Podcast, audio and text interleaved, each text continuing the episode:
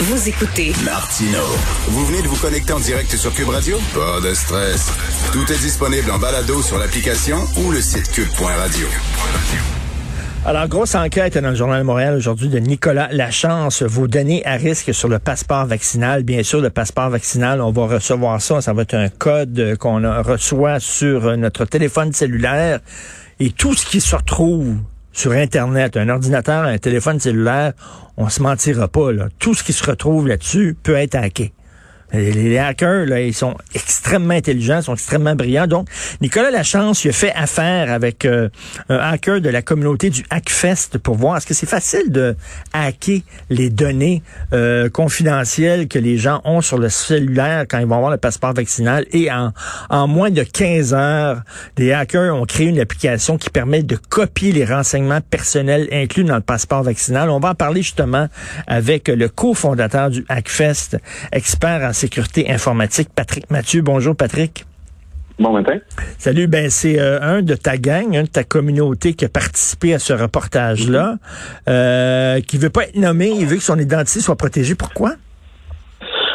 En fait, c'est des personnes de la communauté de, du Hackfest. Donc, c'est des professionnels dans plusieurs domaines. Certains veulent garder l'anonymité pour, euh, pour avoir de certains problèmes avec leur emploi. Euh, c'est pas toujours euh, bien vu, euh, malheureusement, même si c'est pour le bien. mais tout ça a été fait pour le bien de la communauté. Là. En fait, on veut améliorer les choses, puis malheureusement, ça s'améliore pas encore. Écoute, je vois ça. Bon, d'un côté, c'est certain que ça, ça inquiète, mais en même temps, je, je suis pas surpris. On s'en est souvent parlé, mm-hmm. toi et moi. Il n'y a rien de privé sur Internet. Là. Si, si tu réussis à mettre des données sur un site ou sur ton cellulaire, c'est certain que quelqu'un va pouvoir les hacker. Oui, tout à fait. Mais ce qui est le pire dans cette situation-là, c'est que le choix de la technologie qui a été fait, le QR code, était pas nécessaire. C'est une solution à un problème qui n'existe pas vraiment, dans le sens qu'il aurait pu simplement créer une carte physique disant que, euh, tu sais, comme la carte de la RMQ, on aurait pu créer une carte de la vaccination. Tu as été vacciné, il une carte officielle du gouvernement. Ben ouais, avec ta photo. Puis ça finit là. Je veux dire, ça fait combien d'années? 60 et plus? Que quand on va dans un bar, qu'il y a un bouncer qui vérifie si tu as l'âge avec ta carte. Ben oui. C'est éprouvé. Là. Je veux dire, oui, il y a toujours quelqu'un qui va donner un 100 pièces pour passer, là, mais je veux dire, le risque est égal à aujourd'hui. Il y a encore quelqu'un qui peut donner un 100 pièces sur le side. Là. Ça change rien.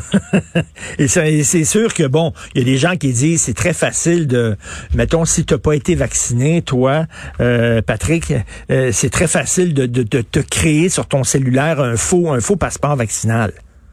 Ça, c'est faux, en fait. Non? La, bonne chose du passeport vaccinal, du code QR, c'est qu'il y a une signature électronique qui, qui empêche de forger une nouvelle identité. Mais le problème, c'est pas ça. C'est parce que tout le monde euh, n'a pas un cellulaire. Donc, on peut encore utiliser les formats papier, puis on s'entend qu'une imprimante puis un scanner, ça prend deux minutes de faire une fausse copie. Puis de l'autre sens, je veux dire, il y a eu des leaks euh, dans les médias de code QR, de journalistes, de personnes au gouvernement, etc., euh, ben on peut la réutiliser puis se faire une fausse carte. Je veux dire, une fausse carte, là, c'est quoi? C'est 50 dollars, ça prend 10 minutes si on, a une imprimante qui fait du plastique. C'est rien de spécial. Ben non, ben le risque est encore une fois le même.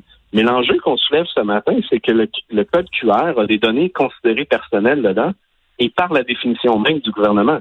Le gouvernement dit qu'une donnée qui identifie quelqu'un, donc votre nom complet, votre date de naissance, est une donnée considérée sensible et personnelle et doit être protégée et diffusé seulement avec votre propre consentement.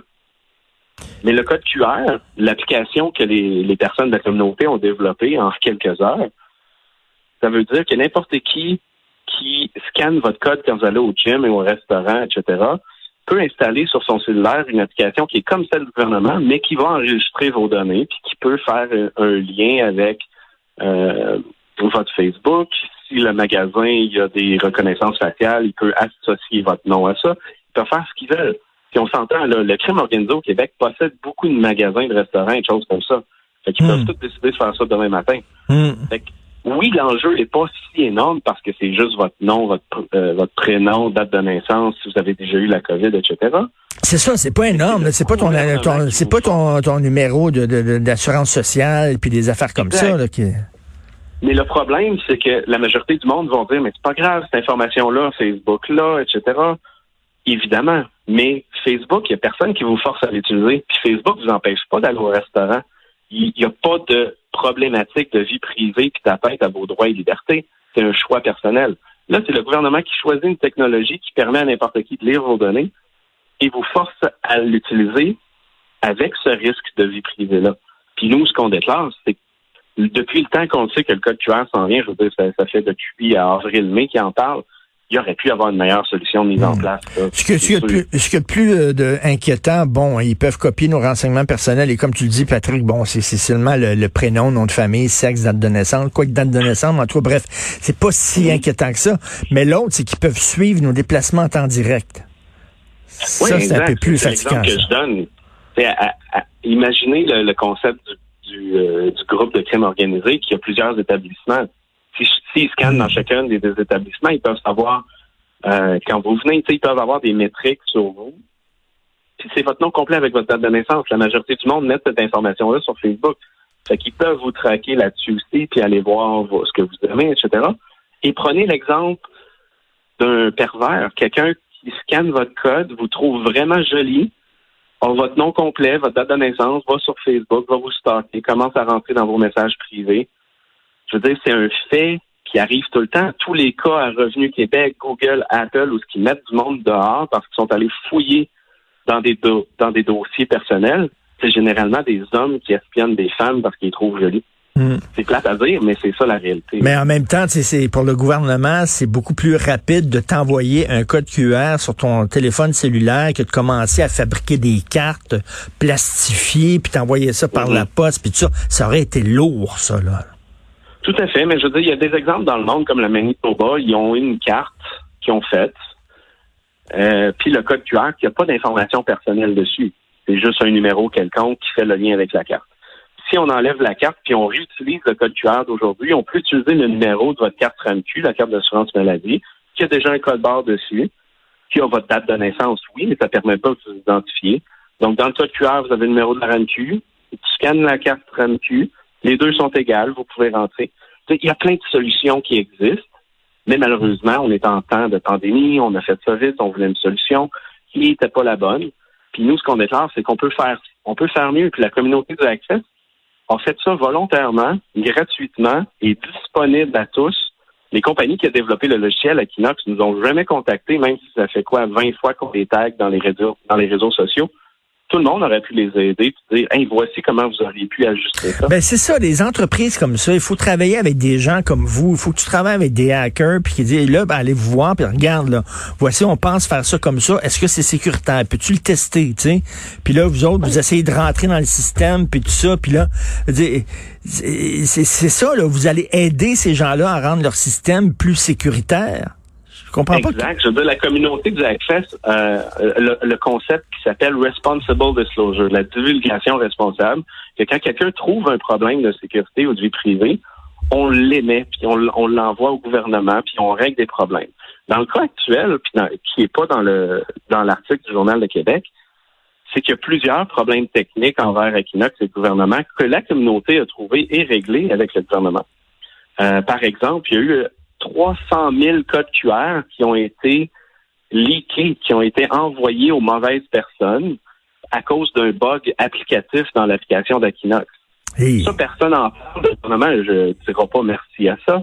Mais c'est quelqu'un qui nous a contacté. Et, regardez ça, ça n'a pas de sens. On a envoyé ça au gouvernement, puis ils ont réglé le problème. Ça 24. Il faut vous voir comme des collaborateurs. Il faut vous voir comme des collaborateurs, pas comme, comme des, des, des, méchants. Et en terminant, Patrick, je pense qu'on s'en est déjà parlé, mais, mais on, on va avoir de plus en plus d'autos autonomes. Hein. Les gens vont acheter des autos mm-hmm. autonomes. Ça, tout ça, c'est informatique et tout Est-ce que tu, comme un hacker, va pouvoir rentrer dans euh, le système informatique de l'auto, puis je sais pas, prendre le contrôle du véhicule? Ça a déjà été fait, euh, puis ça va se faire encore. Il y a eu des exemples avec Tesla, avec le Jeep. Je pense que le premier qui a eu lieu, ça fait 5-6 ans, euh, aux conférences aux États-Unis, le DEFCON Black Hat, où ce qu'à distance, ils contrôlaient un Jeep, ils ont éteint le moteur quand quelqu'un roulait, ils contrôlaient la vitesse, les freins, etc. Ça se fait. Je vous dis pas que c'est facile, puis que tout le monde peut faire ça, puis c'est toutes les voitures en même temps. Généralement, c'est une à la fois. Il y a des risques. Mais le problème avec les voitures aussi, c'est la vie privée parce que vos voitures sont un ordinateur maintenant. Ils ont un Bluetooth, ils ont un Wi-Fi. Un Bluetooth et un Wi-Fi, ils ont une adresse Euh, comme sur Internet, on a une adresse IP. Eux autres aussi ont une adresse. Et quand vous vous promenez dans un quartier, vous allez à l'aéroport ou autre, tout le monde peut mettre un scanner des antennes et savoir quand la voiture passe à tel moment, est-ce qu'elle passe à tous les jours, etc. Eh Donc, on parle de ville intelligente que le gouvernement pousse beaucoup, puis à Montréal, là, avec tout le, le concept de ville intelligente, puis à intelligence artificielle, ces risques-là là, vont être mille Ben fois oui. qu'on parle aujourd'hui. J'ai Ouais. déjà lu, j'ai déjà lu que des hackers pourraient rentrer dans un pacemaker de quelqu'un puis l'arrêter. Oui, ça aussi, je l'ai vu C'est vrai? dans une conférence, puis ils l'ont fait live. Oh, oui. Hein? Malheureusement, euh, quand on parle de tout ce qui est des, modules électroniques, voitures et autres, mais les voitures un petit peu moins aujourd'hui parce que dire, sont conscients des risques, mais les pacemakers, les trucs de respiratoire et autres, c'est des compagnies qui développent des modules électroniques qui, ne- qui pensent que la sécurité est correcte parce qu'il n'y a pas de personne qui va ouvrir le cœur de quelqu'un pour aller jouer dedans. Mais le problème, c'est que les hackers, eux autres aussi, ils peuvent l'acheter le module sur le site puis trouver les bugs dedans. Puis j'ai assisté à une Ben conférence, puis ça, ça fait au moins huit ans, où ce que la personne a trouvé les bugs dans le logiciel, puis était capable de dire dans une pompe à insuline, bon, ben là, tu es supposé d'avoir, mettons, un milligramme à l'heure, je, je dis n'importe quoi. Oui. Ben, la personne à distance, parce que ça parlait en Bluetooth ou Wi-Fi, C'est ben, bon, ben là, 10. c'est 100 milligrammes à la seconde, puis là, tu meurs. Tabouin, Mais- écoute, vas-tu pouvoir prendre le contrôle de, de- de- des- des vibromasseurs, des vibrateurs? Bon, OK, c'est correct. On passe. Non, mais c'est une bonne question pour vrai parce qu'il y a une initiative officielle pour la sécurité des jouets sexuels qui a été inaugurée au Access il y a cinq ans à peu près. Euh, c'est une vraie initiative. Oui, oui, oui. Ça a été euh, sponsorisé par Pornhub à Montréal. Euh, puis c'est quelqu'un en Alberta, je crois, là, qui, qui gère cette initiative-là. Et ils ont sécurisé des dizaines et des dizaines de bugs Ben. dans ces applications-là parce que tu peux prendre le contrôle à distance en te promenant dans la rue d'un vibrateur, faire faire ce que tu veux avec, voir Mon Dieu, tu sais, la, la fille met ça à vitesse 1, puis là, toi, tu mets ça à vitesse 10. Oui, oui. Puis, puis, puis c'est drôle dans un certain sens, mais imaginez comment que c'est pas drôle en même temps parce que dans un certain sens, c'est un viol Ben oui. de la loi. Puis c'est quand la personne a présenté ça au Access, euh, il a présenté le vidéo, je, me souviens plus du film, mais la, la personne dans le film, elle échappe la, la contrôle, le contrôle quand elle est à la table, puis il y a un enfant qui, qui la prend puis qui active le vibrateur. La personne est à la table devant des amis, puis là, elle est plus capable. C'est super drôle, tout le monde rit. Mais la première question que la personne dit, elle dit, non, mais ça, c'est un viol. Ben, you bet. Puis là, on voit, là, Elon. Musk, là, il est en train de, de, de, de, faire la première euh, génération de robots humanoïdes. Là. On apprend ça aujourd'hui. T'imagines des Ah, hackers qui, prend, qui rentrent dans un robot et qui prennent le contrôle d'un robot. C'est complètement fou. Bienvenue au 21e siècle. D'où l'importance de faire Mm-hmm. affaire à des gens comme vous qui connaissez ça. Puis vous êtes tout le temps comme un pas, deux pas plus loin que l'industrie. Merci Patrick Mathieu, cofondateur de Hackfest, expert en sécurité informatique. Bon week-end. Merci beaucoup Salut. pour